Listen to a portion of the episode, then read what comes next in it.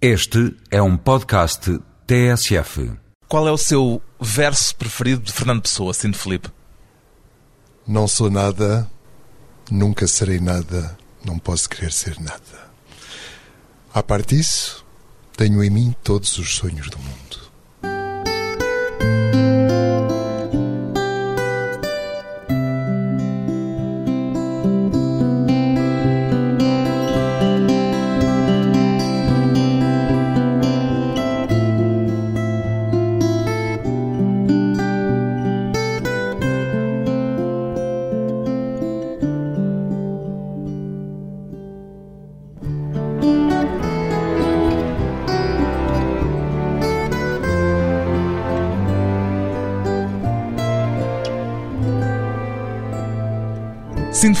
70 anos, ator, já alguma vez se sentiu intimidado por um texto, Cinto Felipe?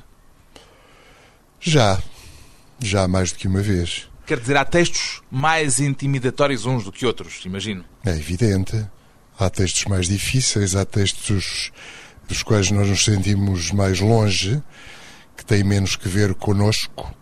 Há textos que nos são familiares, há textos que parece que já os passeámos em tempos.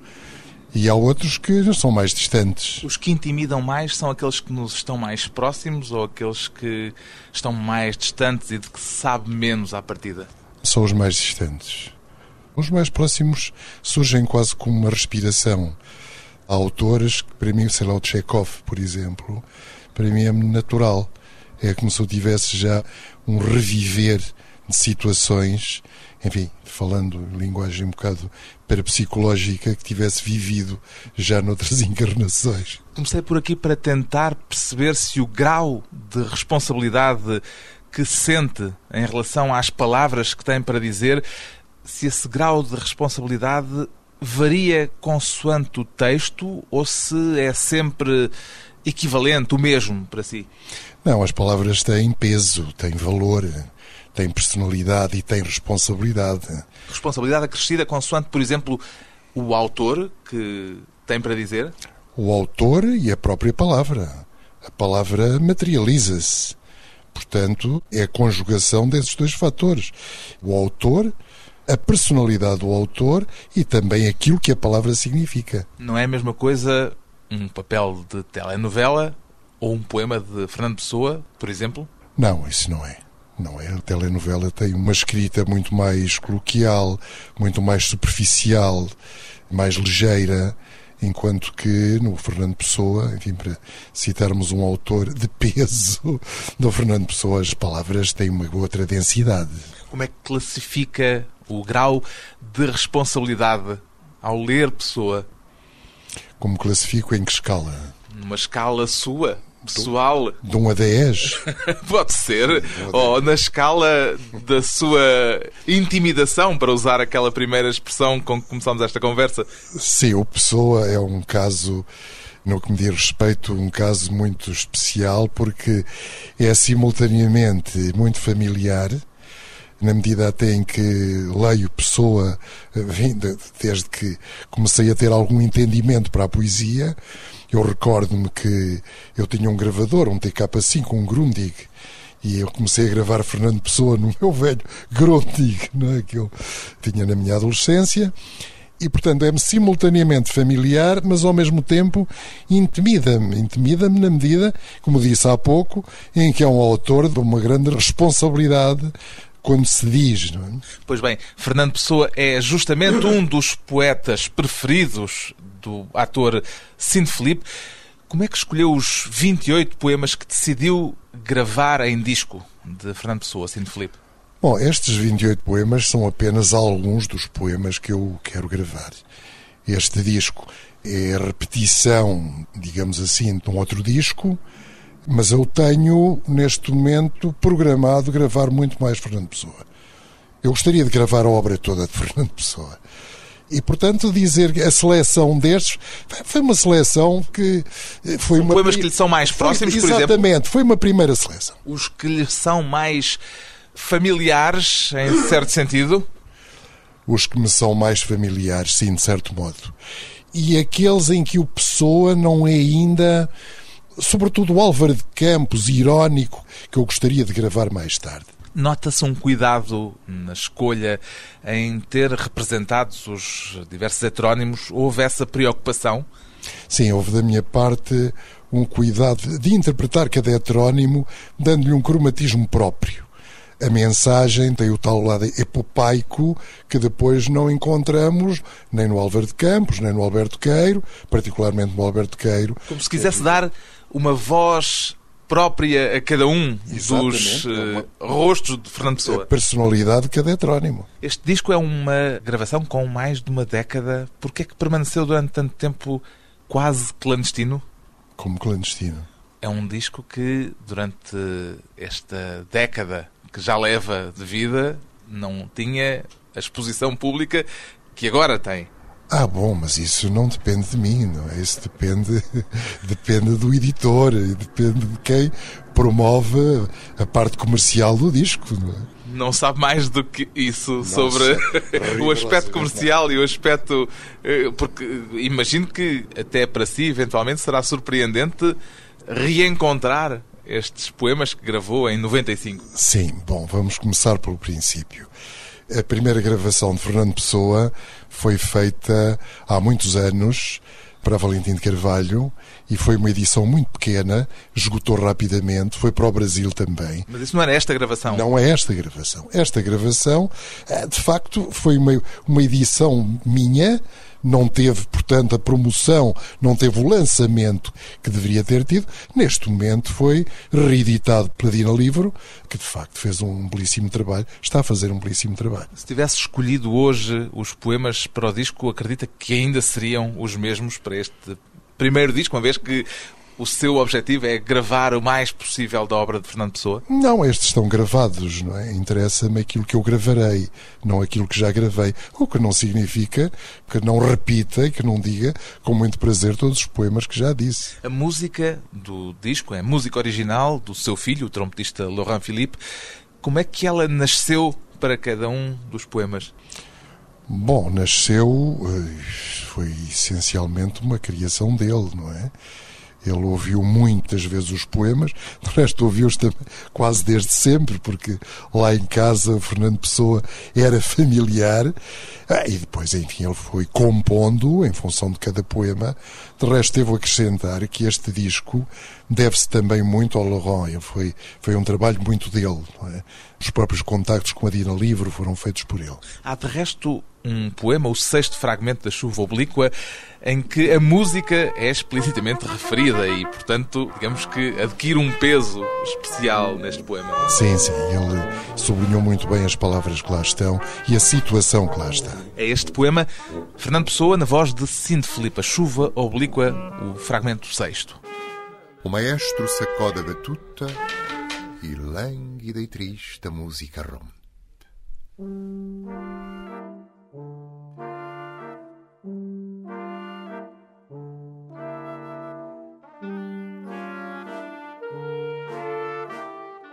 Lembra-me a minha infância. Aquele dia em que eu brincava ao pé de um muro de quintal, atirando-lhe com uma bola que tinha de um lado o deslizar de um cão verde e do outro lado um cavalo azul a correr com joca e amarelo. Prossegue a música. E eis na minha infância, de repente, entre mim e o maestro muro branco, vai e vem a bola, ora um cão verde, ora um cavalo azul com joca e amarelo. Todo o teatro é o meu quintal. A minha infância está em todos os lugares. E a bola vem a tocar música. Uma música triste e vaga que passeia no meu quintal, vestida de cão verde, tornando-se joca e amarelo. Tão rápida gira a bola entre mim e os músicos. Atiro-a de encontro à minha infância e ela atravessa o teatro todo que está aos meus pés, a brincar com um joca e amarelo e um cão verde e um cavalo azul que aparece por cima do muro do meu quintal. E a música atira com bolas à minha infância e o muro do quintal é feito de gestos de batuta e rotações confusas de cães verdes e cavalos azuis e jocas amarelos. Todo o teatro um muro branco de música, por onde um cão verde corre atrás da minha saudade da minha infância, cavalo azul com joca e amarelo. e de um lado para o outro, da direita para a esquerda, de onde há árvores e entre os ramos ao pé da copa com orquestras a tocar música, para onde há filas de bolas na loja onde a comprei, e o homem da loja sorri entre as memórias da minha infância. E a música cessa como um muro que desaba. A bola rola pelo despenhadeiro dos meus sonhos interrompidos, e do alto de um cavalo azul, o maestro, joca e amarelo tornando-se preto, agradece, pousando a batuta em cima da fuga do muro e curva-se, sorrindo, com uma bola branca em cima da cabeça, bola branca que lhe desaparece pelas costas abaixo. Fernando Pessoa, a memória da infância e a voz de Cine Felipe, que vai voltar depois de um curto intervalo às primeiras experiências em palco.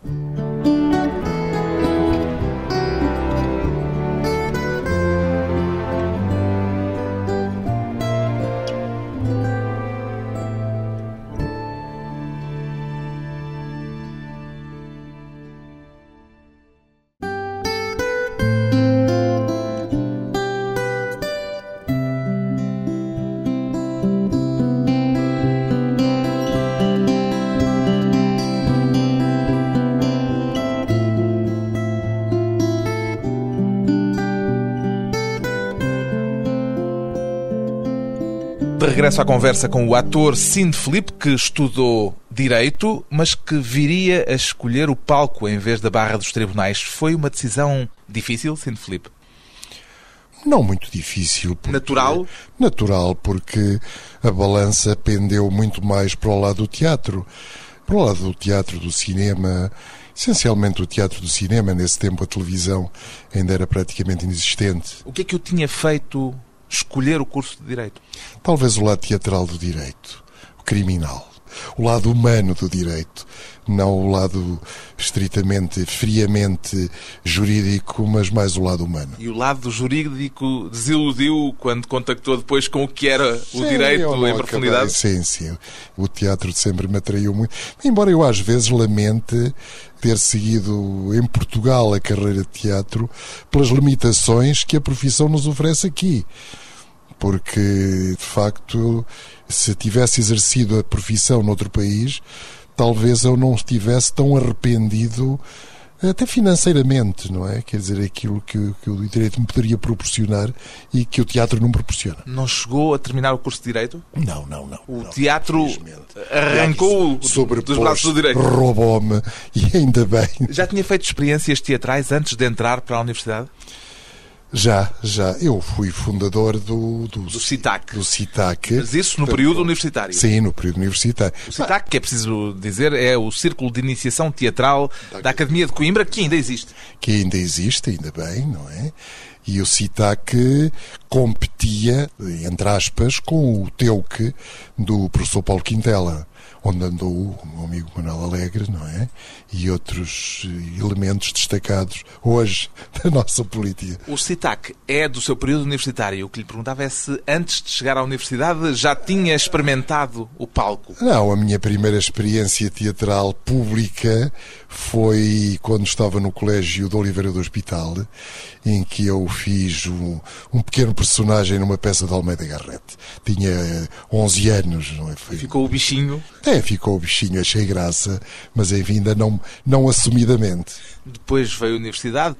O Cine Felipe era dos alunos de Coimbra que iam às aulas ou fazia parte do grupo famigerado dos cábulas? Não, faziam bastante o que se diz em francês l'école buissonnière. Eh, passava muito tempo fora, passava muito tempo fora das aulas. Passava muito tempo. E mesmo nas aulas estava distraidamente. Nas aulas de direito entende? A pensar no teatro. sim sim sim muito. E nas reuniões que ia ter e na peça provavelmente iríamos montar. E o CITAC foi uma espécie de dinamizador, catalisador desse gosto pelo teatro. Ah, e de que maneira? O CITAC foi quando eu acordei para aquilo que poderia ser um, um futuro profissionalismo. Porque, de facto, eu senti muito bem no palco. Foi aí que percebeu que poderia fazer vida no palco. Assim, vida eh, profissionalizar-me, sim. Foi o que eu imediatamente assumi como destino, não é? Eh, e então aí abandonei o direito e optei por estudar teatro fora de Portugal. Em Paris. Em Paris, sim. Mas antes ainda passou, creio que antes, pelo Teatro Experimental do Porto. Pelo Teatro Experimental do Porto, foi uma breve passagem em que colaborei com o professor Denis Jacinto e depois em fui para Paris e quando regressei depois trabalhei com António Pedro. Em Paris foi aluno, entre outros, de Marcel Marceau, que memória é que guarda sim, sim. do grande mimo que na altura imagino que já seria um homem famoso. Um mimo extraordinário, o homem da linguagem do silêncio, ele não falava connosco praticamente ele exprimia-se por monossílabos. Mesmo nas, mesmo aulas, nas aulas era nas aulas. um mimo. Mesmo nas aulas, sim, sim.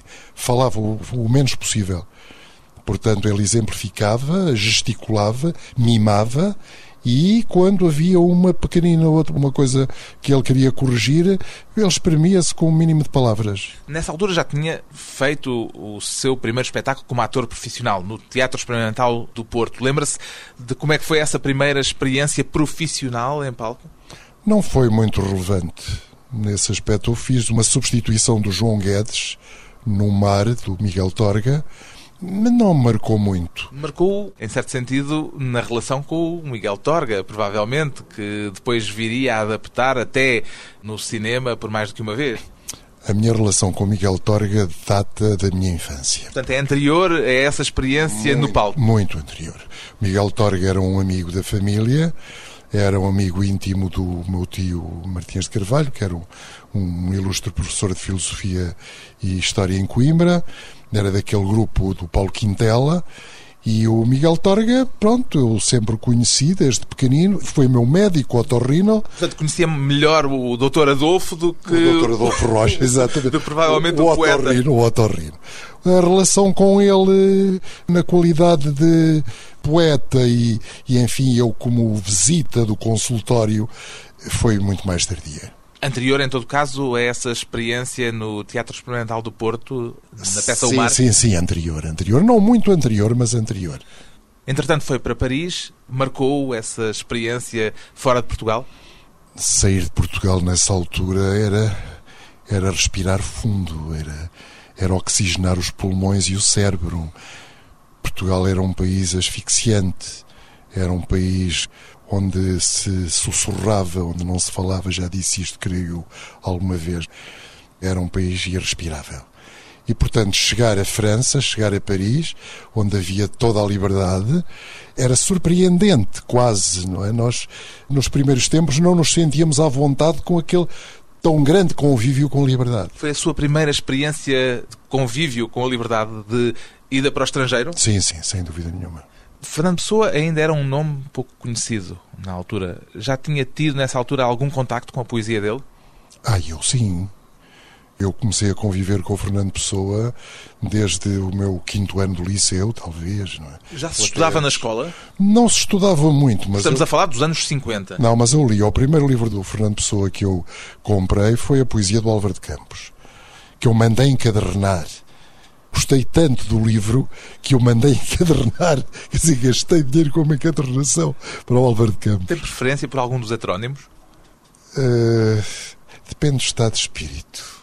Mas uh, Tanto pergunto... posso apetecer Álvaro de Campos muito, como posso apetecer Alberto Queiro ou Ricardo Reis, embora menos Ricardo Reis, talvez. Oscila mais entre o Álvaro de Campos e o Alberto Queiro. Campos e o Alberto Queiro. No texto introdutório a este livro, disco que edita, classifica Alberto Queiro como o grande mestre. E foi. Não é dito por mim, é dito pelo Pessoa. O Pessoa fala do mestre Queiro, Sim. mas no é, seu caso a frase não está entre aspas, entendia como também sua. É um sábio, é um sábio com uma sabedoria que vem desde o princípio dos tempos, não é? E que ele transforma em simplicidade. Isso é, é sabedoria a sabedoria e a simplicidade que está tão bem expressa no Guardador de Rebanhos. Ficamos então com Alberto Queiro e o primeiro poema do Guardador de Rebanhos, na voz de Cinto Felipe, antes de mais um breve intervalo. Eu nunca guardei rebanhos, mas é como se os guardasse. Minha alma é como um pastor, conhece o vento e o sol e anda pela mão das estações a seguir e a olhar. Toda a paz da natureza sem gente vem sentar-se ao meu lado. Mas eu fico triste como um pôr de sol para a nossa imaginação quando esfria no fundo da planície e se sente a noite entrada como uma borboleta pela janela. Mas a minha tristeza é sossego, porque é natural e justa, e é o que deve estar na alma quando já pensa que existe e as mãos colhem flores sem ela dar por isso.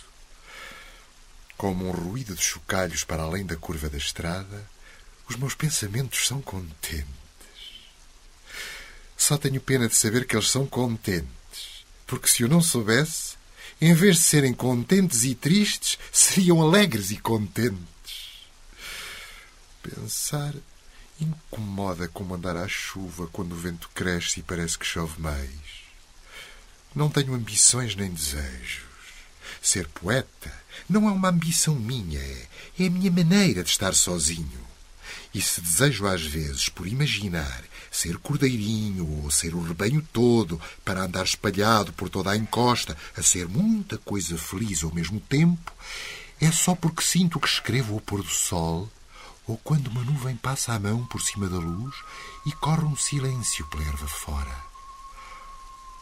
Quando me sento a escrever versos, ou passeando pelos caminhos ou pelos atalhos, escrevo versos num papel que está no meu pensamento, sinto um cajado nas mãos e vejo um recorte de mim no cimo de um outeiro, olhando para o meu rebanho e vendo as minhas ideias, ou olhando para as minhas ideias e vendo o meu rebanho, e sorrindo vagamente, como quem não compreende o que se diz e quer fingir que compreende.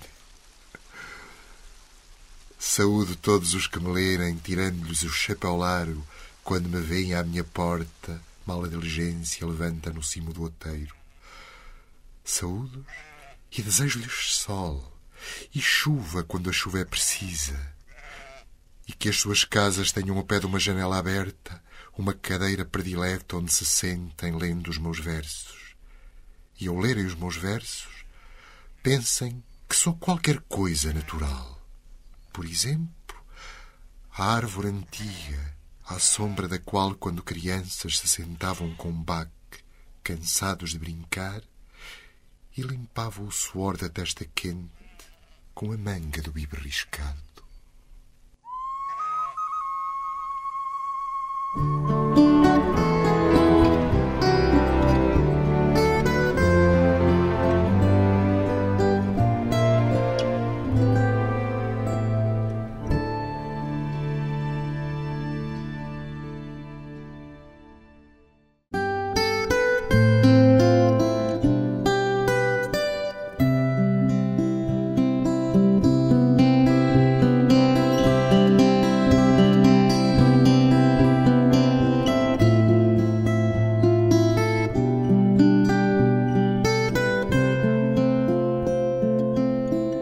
Convidado hoje para a conversa pessoal e transmissível, um ator cujo currículo se reparte entre o teatro, o cinema e a televisão.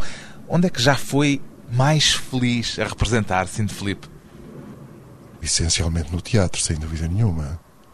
O estado de espírito que gera em nós o teatro é muitíssimo mais profundo, muito mais reconfortante do que no cinema ou na televisão. Teatro, cinema e televisão evidentemente, exigem de um ator recursos diferentes. Sim, é, é a capacidade. O cinema e a, e a, televisão exigem do ator uma grande versatilidade. A capacidade de criar estados de espírito de uma maneira muito rápida, muito imediata. Isso é uma particularidade que o ator deve ter sempre. Eu próprio, eu às vezes apercebo-me a mudar a minha grafia. Eu escrevo de várias maneiras escrevo com a letra inclinada para a frente, posso escrever com a letra mais direita, mais arredondada, menos arredondada, da mesma forma que eu tenho uma grande versatilidade expressiva e que também, se não tiver essa capacidade, essa ginástica, nunca poderia mudar de estado de espírito com a rapidez com que me é exigido quando estou a representar. Tem a sua própria heteronímia, pode-se dizer. Não tenho dúvida nenhuma. Todos tenho... temos, em certo sentido. É? Sou habitado por não é? Sou habitado por, simplesmente não sou criativo como pessoa, mas sou habitado por estados de espírito. A sua experiência ao longo de muitos anos de palco foi uma experiência marcada por eh, por exemplo, já falámos dela, a vivência em França. Também no Brasil. O que é que o levou para o Brasil a certa altura, nos anos 60, Sinto Filipe?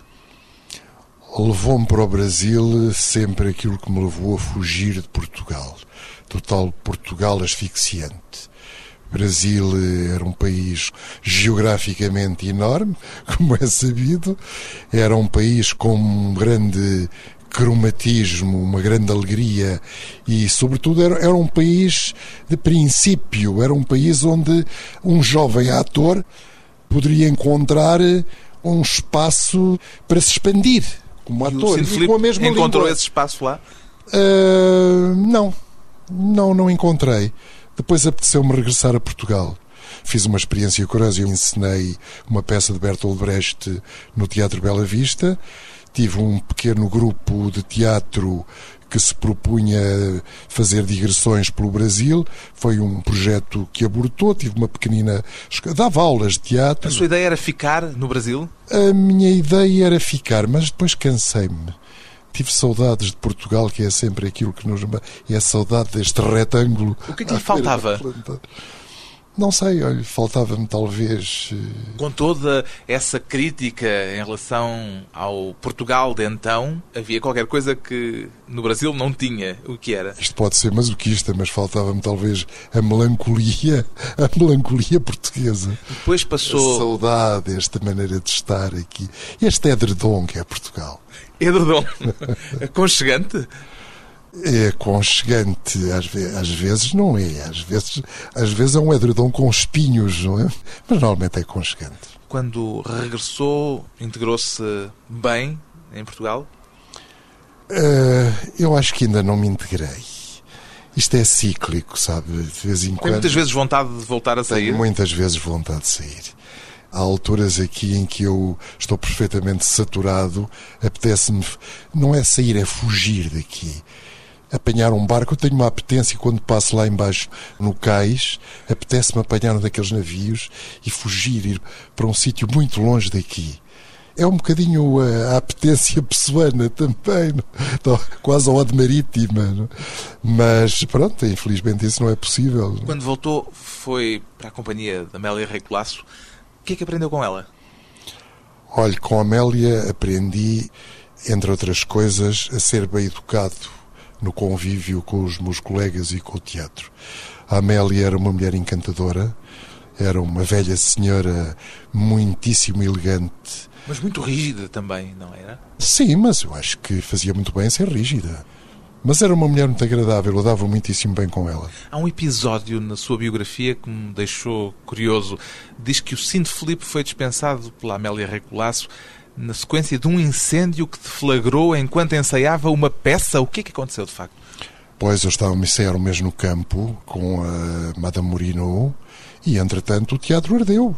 Eu era estagiário, portanto não pertencia ao elenco fixo e fui dispensado. Mas Porque fui... não havia já lugar para tanta gente Não havia lugar para tanta gente, portanto não tinham necessidade de mim e dispensaram. O teatro mudou muito de então para cá, desse tempo, anos 60, em que esteve na companhia da Amélia Recolasso? Muito, muito, muito. O teatro... Mudou para melhor? É muito diferente. Havia muito menos companhias. Havia um respeito, havia uma hierarquia. Dentro do Nacional havia uma hierarquia que hoje não existe. Havia um elenco fixo. Pertencer ao, ao elenco do Teatro Nacional era prestigiante. Hoje não é nada prestigiante. Não. Hoje é um, é um bocado uma casa de pouca permanência. Porquê que hoje só faz praticamente telenovelas? Olha, porque também não me convidam para fazer teatro. Gostaria de voltar a fazer teatro em palco? Sim, gostaria, claro que sim. Eu sou essencialmente um ator de teatro. Sabe que há no mundo do teatro quem não veja com muito bons olhos essa tendência recente para as novelas da televisão. Como é que encara essa crítica que por vezes surge? É um erro porque a novela, além do mais, é uma grande escola. Diga o que disserem, é uma grande escola de arte a representar. Justamente porque nos obriga a essa tal versatilidade. Todos os dias nós temos que fazer imensas cenas e, portanto, há um grande treino, um grande exercício. Naturalmente que não exige de nós o mesmo folgo, nem a mesma técnica que exige o teatro, mas há uma grande escola. Ainda gosta tanto de representar como gostava no início, quando o teatro o chamou e o desviou do direito? Ah, sim, eu gosto, continuo a gostar muito de representar. Para mim é um prazer. Mesmo é o mesmo prazer ou é outro diferente hoje? Não, é o mesmo. É o mesmo. É um prazer sempre renovado.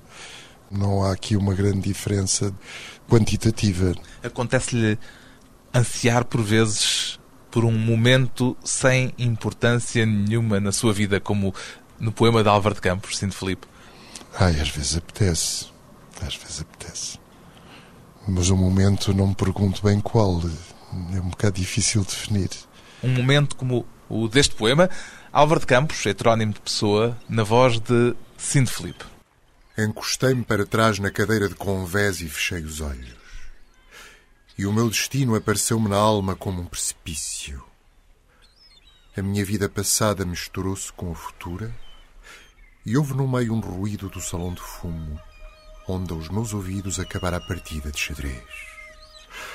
Ah, paluçado na sensação das ondas.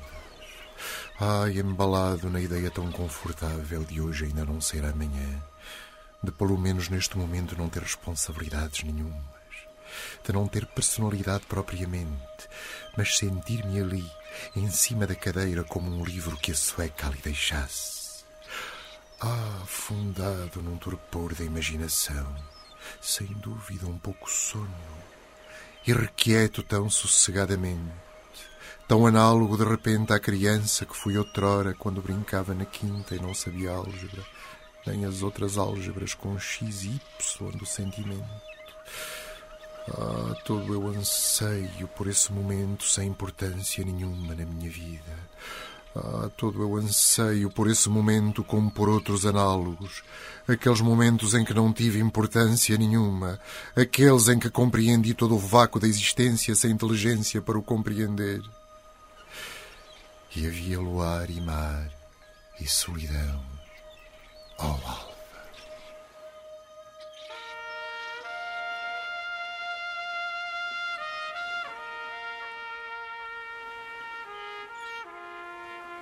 Álvaro de Campos, dito por Cinto Felipe, de que é que mais gosta na poesia de Fernando Pessoa, Cinto Felipe?